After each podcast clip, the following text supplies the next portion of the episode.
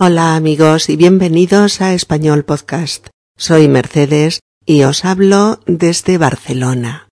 En nuestro episodio número 167, Elina de Voces en Español y Mercedes de SpanishPodcast.org charlan sobre la situación sociopolítica y económica en España sobre las causas de la burbuja inmobiliaria, sobre la corrupción y sobre la crisis.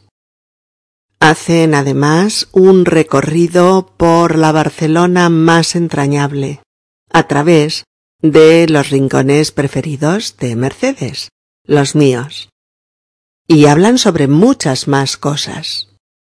Esta es la primera parte de una conversación mantenida entre Elina y Mercedes, fruto de una colaboración entre ambas que cristalizó en esta charla realizada en 2008, pero que, a pesar de los cinco años transcurridos desde entonces, no ha perdido ni un ápice de vigencia.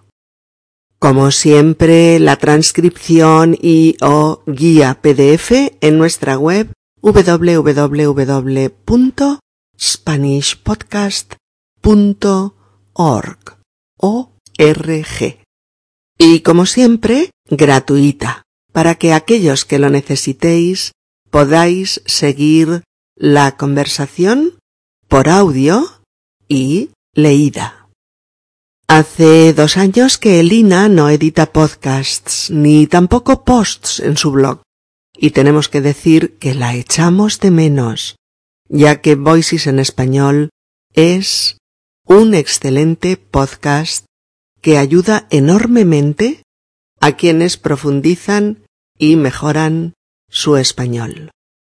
Allá donde estés, Elina, y sea cual fuere tu trabajo actual, que tengas mucha suerte y mucho éxito. Recibe nuestros más cariñosos saludos. Publicaremos también la segunda parte de esta charla, en la que hablamos de los podcasts, de Spanish Podcast específicamente, y en la que damos numerosos consejos para que mejores y perfecciones tu español. Vamos allá. Hola a todos y bienvenidos a Voces en Español. Me llamo Elena y en este episodio hablo con Mercedes León de Barcelona. Mercedes tiene un podcast excelente que seguramente muchos de vosotros ya lo conocéis. Se llama Spanish Podcast y es una buena fuente de grabaciones sobre la cultura española. La entrevista va en dos partes. En la primera parte hablamos de la crisis económica actual en España y en la segunda parte Mercedes va a contarnos más del desarrollo de su podcast y cómo organiza todo, porque os digo, es muchísimo trabajo hacer un podcast. Y Mercedes y su compañero de podcasting, José Luis Rodríguez, hacen un podcast semanalmente. Bueno, espero que os guste y ya empezamos.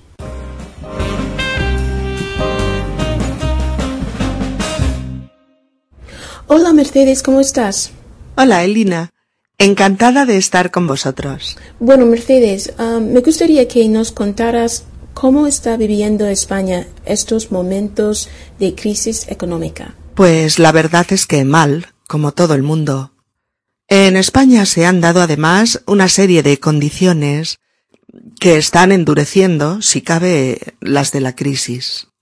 En España ha habido un abuso incontrolado del precio de los pisos en los últimos años, como todos sabéis.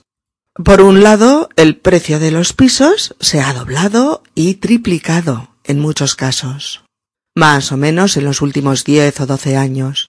Y por el otro, ese boom inmobiliario ha favorecido pues casos de corrupción múltiples en torno al negocio de la construcción. Sí, pero ahora leemos noticias que nos informan que se está metiendo a mucha gente en la cárcel a causa de todos esos abusos, ¿no? Sí, ahora sí. Pero este ahora es el final del proceso y, solo han salido a la luz una pequeña parte de los que hicieron negocios sucios. La verdad es que eran auténticas cadenas de favoritismos, de primas económicas secretas, que iban desde el político, que adjudicaba los contratos de las obras, mm, se le daba el contrato, claro, al que ofrecía una propina más, más sustanciosa, pasando por los empleados de algunos ayuntamientos, por el constructor, en fin.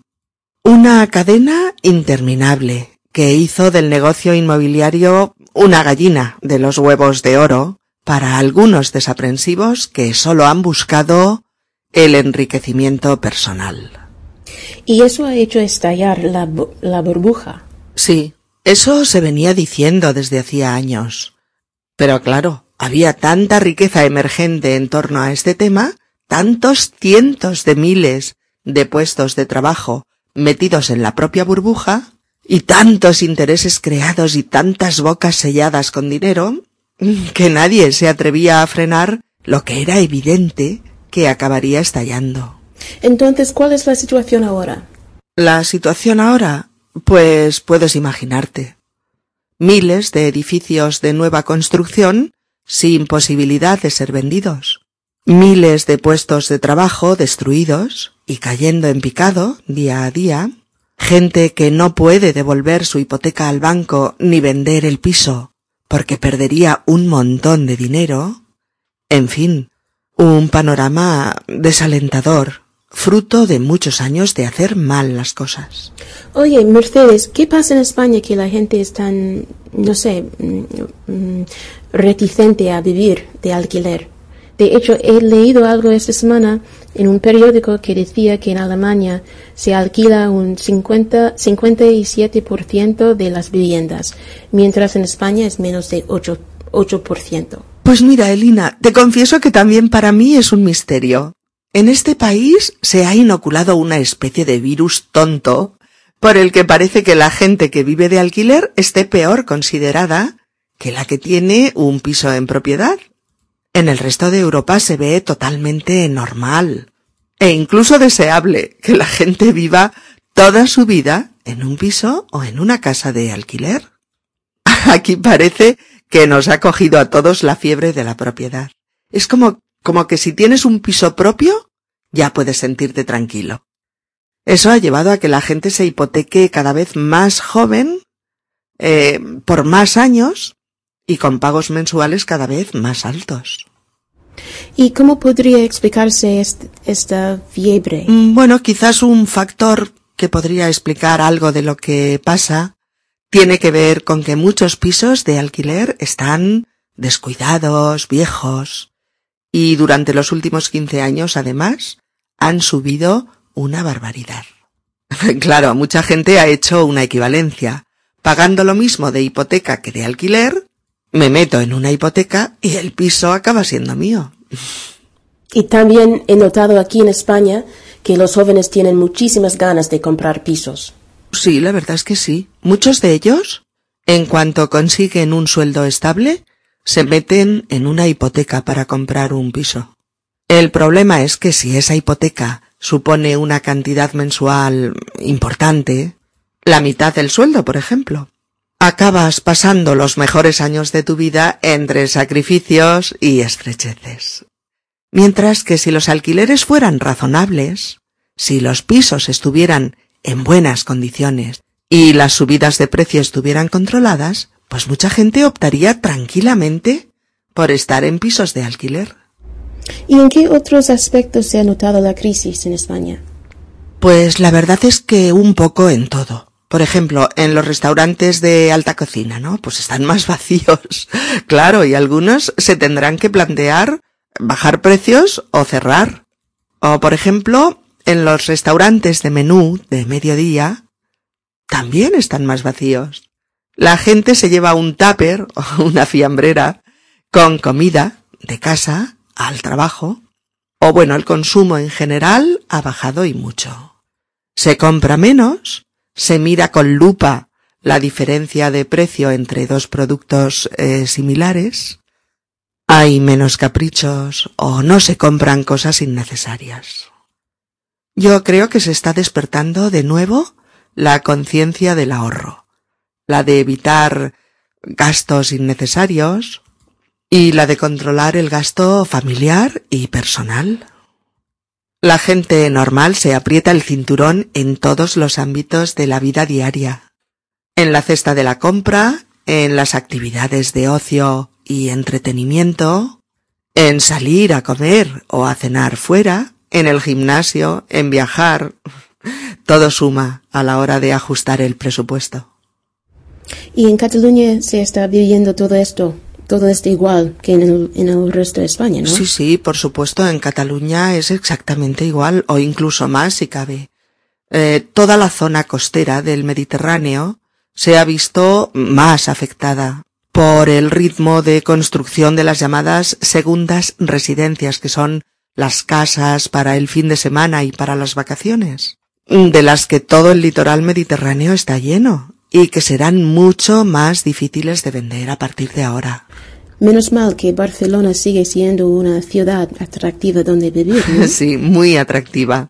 A mí me gusta vivir en Barcelona, aunque para ser honestos, con el mismo sueldo se vive mejor en otras ciudades españolas donde la vivienda, la comida o el ocio son más asequibles. Como dato te diré que la vida aquí está como en otras grandes ciudades europeas como en Berlín o como en Roma o como en Ámsterdam. Sin embargo, los sueldos no están al mismo nivel. Aquí son más bajos. Por lo que nuestro poder adquisitivo también es menor. Pero, pero no negaré que Barcelona es una ciudad con una gran oferta cultural, ah, gastronómica, de ocio, entretenimiento. Es una ciudad donde nunca te aburres y donde puedes encontrar cualquier cosa que quieras. Ya sean actividades culturales, diversión, tradición, fiestas populares. Bueno, es una ciudad con una vitalidad extraordinaria. Mercedes, uh, ¿podrías hablarnos de tus rincones favoritos? Mm, bueno, en Barcelona tenemos un distrito que es un tesoro. Es el distrito de Ciutat Bella, la ciudad vieja, que alberga una enorme concentración de calles preciosas con toda su atmósfera y su antiguo sabor, o plazas que conservan todo el esplendor de sus edificios clásicos, o catedrales góticas que te transportan a la arquitectura y al sentimiento de otras épocas. En fin, son zonas llenas de belleza y de historia, en las que puede hacerse un recorrido de los últimos diez siglos, a través de su fisonomía y de sus edificaciones. ¿Y qué calles concretas o qué lugares específicos con mucho encanto podrías recomendarnos? Mira, yo os diría que os metierais en una pequeña calle estrechita que está entre la Rambla y la Iglesia del Pino. Una calle que se llama Petrichol. Es una callecita que ya existía en el siglo XII. Imagínate, estamos hablando de hace 800 años. Y en la que cada edificio tiene una historia interesante por conocer. Tiene además todavía lo que en Barcelona llamamos granjas, eh, lugares pues parecidos a una chocolatería en la que puedes tomarte un chocolate a la taza con nata y bizcochos, o un mató dulce de pedralbes, o flanes caseros de huevo, delicias por el estilo. La configuración de sus edificios, la luz que se filtra por su estrecha abertura hacia el cielo, o sus tiendas especiales, el olor a chocolate que invade la calle por momentos, todo te produce una sensación de haber entrado en el túnel del tiempo y que es francamente increíble. Otra calle preciosa es la calle Moncada, en la que hay seis o siete palacios medievales y góticos, llenos de reminiscencias clásicas. Tres de ellos son los que están dedicados al Museo Picasso. Y bueno, tantas y tantas cosas más que, bueno, no podemos explicar porque nos llevaría horas. Pero os diré un sitio más que es muy especial, yo creo que para muchos barceloneses. La plaza de San Felipe Neri, de San Felipe Neri, en la que los muros exteriores de la iglesia todavía conservan las huellas de los bombardeos de 1936. Figúrate, esa visión, en medio del rumor del agua de la fuente central de la plaza llena el aire de un tipo de sugerencias increíbles. También está el barrio de la Ribera, con calles llenas de visiones pertenecientes a otras épocas, en las que cada rincón es una invitación al pasado, a la contemplación y a conocer las historias grabadas en esos espacios. Por no hablar de algunos de los rincones de Gaudí, como la terraza de la Pedrera, lugares en los que la estética y la creatividad llenan de magia multitud de espacios de Barcelona. Y creo que también hay una Barcelona moderna que, um, que resulta igualmente, igualmente atractiva de conocer. Sí, es cierto. A raíz de las Olimpiadas de 1992, Barcelona se puso al día en grandes proyectos de arquitectura moderna, en diseño, en creación de nuevos espacios para los ciudadanos. Por ejemplo, se abrió al mar la fachada marítima que durante décadas pues no había permitido que los barceloneses disfrutasen de sus propias playas, de, del mar que baña su ciudad. Se construyó la Villa Olímpica, se rehicieron y se limpiaron las playas, y toda esta área se llenó de paseos y de zonas de ocio. Y en estos momentos es una de las áreas de la ciudad en la que más y mejor se puede disfrutar. Para ver algunos de estos rincones podéis visitar la sección de fotografías comentadas en nuestro sitio web. Hay una colección dedicada a Barcelona en la que encontraréis numerosos álbumes dedicados a la ciudad, a sus lugares más emblemáticos, a las tradiciones, al ocio, al arte, a todo lo que a nosotros nos gusta y creemos que a vosotros también os puede interesar. También en www.spanishpodcast.org hay un enlace, un link, sobre el que puedes hacer un clic para que te lleve directamente a nuestra página de vídeos en español, entre los que encontrarás también temas de Barcelona.